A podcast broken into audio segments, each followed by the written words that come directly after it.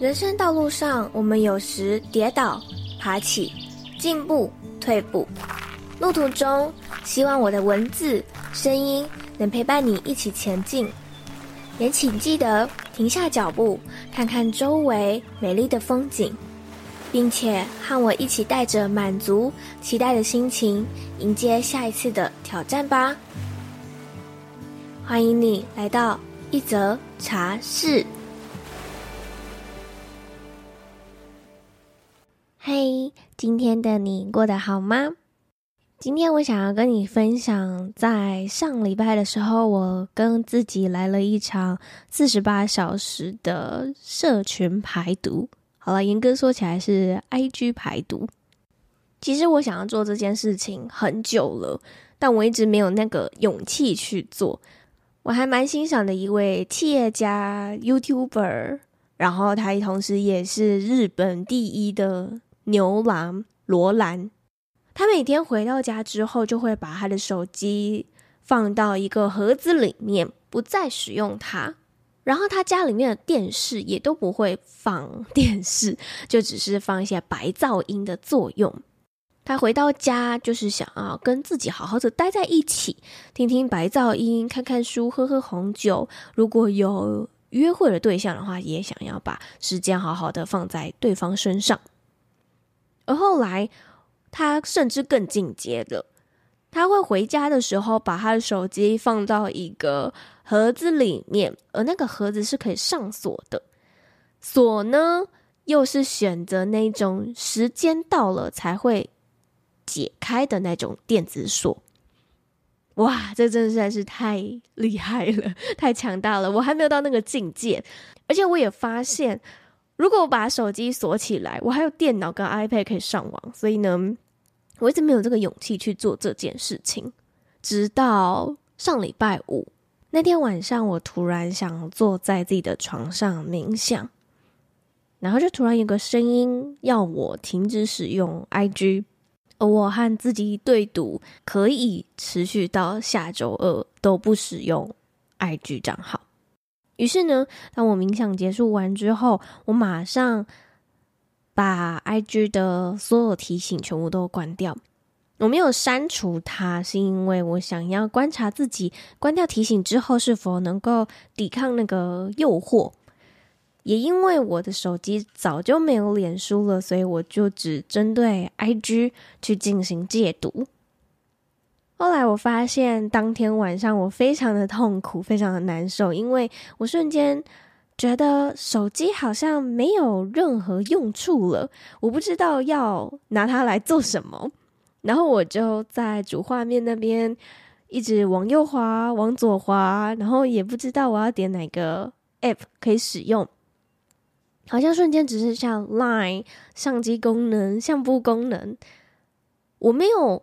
阻止自己去看小红书或者是 YouTube，但有些时候，当这些 App 你滑完之后，你会不那么想要再继续滑下去。那那一天我也不是很想要看 Netflix，所以我就拿起了最近在读的一本书，开始打开来看。而且我发现异常的专注，不然平常的我可能看三页。就会滑一下手机，然后又再看三页，然后再滑一下手机，发现自己没办法好好的专注去看书里面的内容。但那一天我很专注的去把想要看的内容全部都记下来。隔一天呢，到了礼拜六。那因为我在台北有一个实体的占星个案需要进行疗愈，我发现如果我不看 IG 的话，可能会 miss 掉他的讯息，所以我在我们相约的前两个小时，我点开了手机，发现嗯，他真的有讯息我，而且是问了一件蛮重要的事情，所以我就回复了他。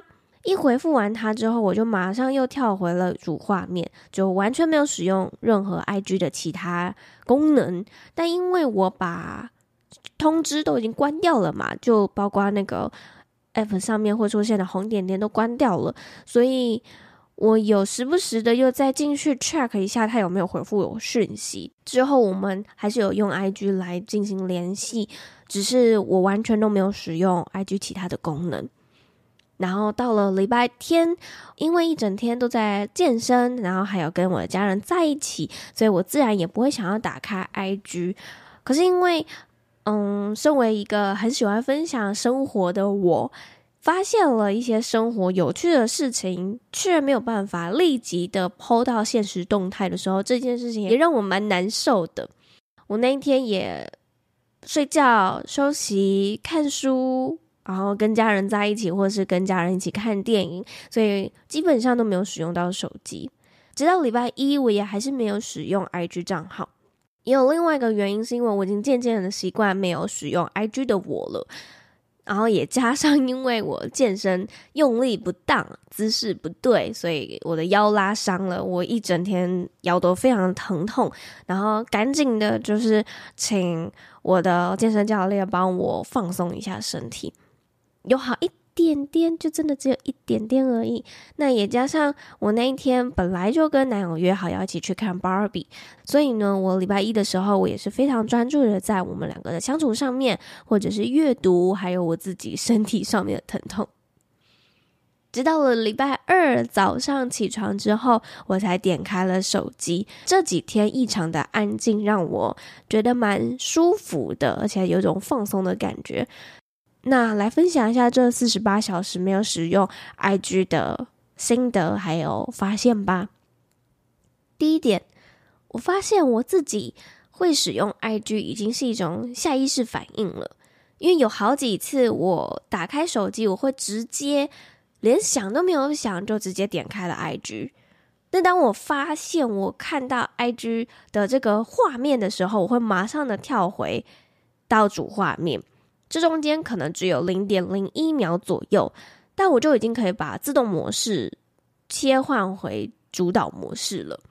很多的人可能没有意识到自己在一些状态或者是生活当中是自动导航模式的，因为我们做一些自己擅长的事情，或者是不需要利用大脑去思考的事情的时候，很容易我们就会进入到自动导航模式。开始接触身心灵之后，时时刻刻的提醒自己要有意识的去呼吸，有意识的感恩，有意识的去走每一步路。但有时候也还是会进入到 autopilot 模式，就像是我会下意识的点开 IG 一样。只是有这样的一个练习，还有这样的觉察，这仅仅零点零一秒的关注自己，你就可以把。自动导航模式关掉，然后回到你的主导模式。这个练习非常的重要，是因为很多的人在自动导航模式的状况下，渐渐的不会去思考，或者是渐渐的对于一些情绪啊、情感啊麻木、麻痹。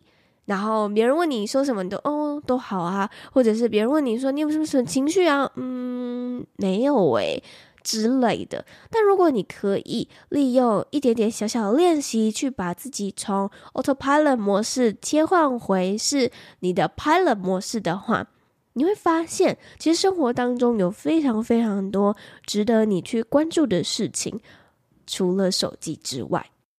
例如说，当你在走路的时候，你可以有意识的走路，听听马路上面的声音，或者是有意识的去感受你踩在脚下的每一步，这些都可以让你去练习，把你的人生主导权拉回到你自己的身上。第二个，我其实没有想象中的那么重要，原本我以为。戒断社群的这几天讯息可能会爆炸多啊，或怎么样的，但其实没有，而且其中三个讯息还是那种群组的讯息，就那种群发的，剩下的一些可能就是茶友突然看到什么，然后想跟我分享啊，或者是一些个案的心得啊之类的。也是因为，嗯、我把我自己看得太重要了，呃，我也发现说我把自己的价值跟 IG 账号画上等号。以至于，其实我在解禁的前一晚的时候，我的胃非常不舒服。胃的这个地方代表着我们的自我价值还有自信，所以其实我底层是非常害怕不被重视，很害怕自己的存在是没有价值，但我却忘了，其实我的存在本身就是有价值的，不需要用社群来定义我自己。在之前我和见习生一号出去喝咖啡的时候，我有跟他分享这件事情。当时我跟他分享的内容是我害怕停下来。我很常的独处，但是我只要独处的时候，我一定会找事情做，不是看书，就是划手机，或者是工作，我就只有这三件事情要做而已。我也是一个很害怕孤单的人，这个害怕的孤单，所以我让自己停不下来，就像是一个陀螺那样，一直一直转动，一直转动。当时见习生一号他就跟我分享说：“你看非洲大草原上面的那些动物。”他们每天只知道吃跟睡，他们会觉得自己没有价值吗？好，不要看那么远好了，你就看看我们养在家里的那些猫猫狗狗，你觉得他们每天吃喝拉撒睡，爽的时候跟你玩两下，不爽的时候他连甩都不甩你，他会觉得自己没有存在的价值吗？当时。见习生一号对我说这番话的时候，我瞬间就被点醒了。我们每一个人，或者是说我们每一个物种，在地球上都是有存在意义的，都是有价值的。但我们很容易会把自己的价值附着到某些事情上面，比如说。很多人追求的成功，可能会是觉得要买房买车，年薪百万，有小孩有妻子之类的。可能这样的外表对你来说就是哦，我是一个很成功的人，我是一个有价值的人，我是一个很厉害的人。但其实并不是。撇除这些标签，撇除这些外在的一切，我们本身就是一个非常有价值的存在。我之前有看过一本书，里面有分享一个小故事，我觉得我很喜欢这个比喻。那本书说，宇宙就像是一个大型图书馆，每一个物种都是一本书。这个图书馆里面的每一本书都很重要，都是孤本。孤本的意思就是，就只有那一本而已。每一本书都非常的重要，每一本书都有它存在的必要。每一本书都有它存在的价值，但是有一天，有一本书，他觉得自己很没有用，很没有价值。他觉得其他的书都好精彩、好厉害，只有他自己很普通。他非常难过的跳下了书架，把自己藏起来。而管理这座宇宙图书馆的只有一个管理员。这时，警铃大响，因为有一本书不在书架上。宇宙图书馆管理员非常的紧张，非常的慌张，他开始四处去寻找。怎么办？怎么办？这本非常珍贵、非常独一无二，整个宇宙就只有他的故事非常重要的那一本书不见了。他开始在这一座图书馆里面一直寻找，一直寻找。这个故事，我在看的当下正在经历灵魂暗夜，我瞬间觉得豁然开朗。原来我们每一个人的故事都是独一无二的，我们每一个人的存在都有其必要性，我们每一个人都在那一座宇宙图书馆里面有属于自己的一个位置。只有你的故事，只能是你自己来创造。所以，其实我们每一个人存在都是有价值，而只有你可以来定义你自己的价值。第三个，评估分享的内容。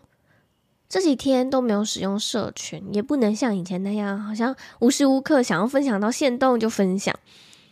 在无法分享的情况下呢，让我思考了一件事情，就是。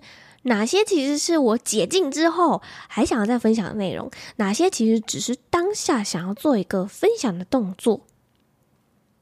这其实又让我反思另外一件事情，就是为什么我一定要分享呢？我分享的背后原因是什么？是不是让人知道我在做什么？是不是我想要让别人看见我是怎样的人呢？因为这样的分享，所以才会让我把自己跟这个账号画上等号，不是吗？当我意识到这件事情后，我就知道了哪些是以后我想分享，哪些是我觉得可以不用分享的事情。其实就像是，如果有一件你想要购买的商品，你把它放在购物车三十天，有可能三十天之后你就不那么想买了。也有可能三十天之后你还是想买的概念是一样的，在社群上布满了很多无用的内容，但因为这些无用的内容人们爱看，所以呢，也让我更加的反思，去理解该如何去调整想要分享的讯息，而不是想发就发。最后一个，没红点点其实真的很棒。关闭社群的提醒之后，连 App 上面的那个红点点都消失了。但因为我本身是有强迫症的，无法接受一堆红点点在那边，我会觉得有什么讯息我需要点开。而 IG 是继我的 Line 之后被我关掉提醒的一个软体，我得到了一种无比的喘息空间，还有爽快的自由，亲自解决掉那些我自己绑在自己身上的束缚。我也不打算把我的 IG 提醒打开，因为这让我可以想到的时候再点开，而不是一有提醒马上放下手边所有事情，警铃警铃警铃，赶快 urgent 去处理它。而是我现在有时间了，我余裕了，嗯，好像可以来看个手机了的时候才来打开它。这是我这四十八小时的戒断社群的心得分享，希望今天的内容对你有帮助。我也很推荐你可以试试看，如果你有这样的勇气的话，也可以跟我一样试着戒断社群几个小时，或甚至可以直接戒断手机二十四小时。我觉得你会有不一样的发现，或者是不一样的体悟。其实。仔细想一想，十年前或二十年前，在那个没有手机的年代，我们平常都做哪些事情打发时间呢？你可以稍微回想一下，那个时候是不是最朴实、最快乐的时光呢？我们有些时候真的需要把这些数位产品放下，回归到最原始的状态。去寻找那最原始、最底层的快乐。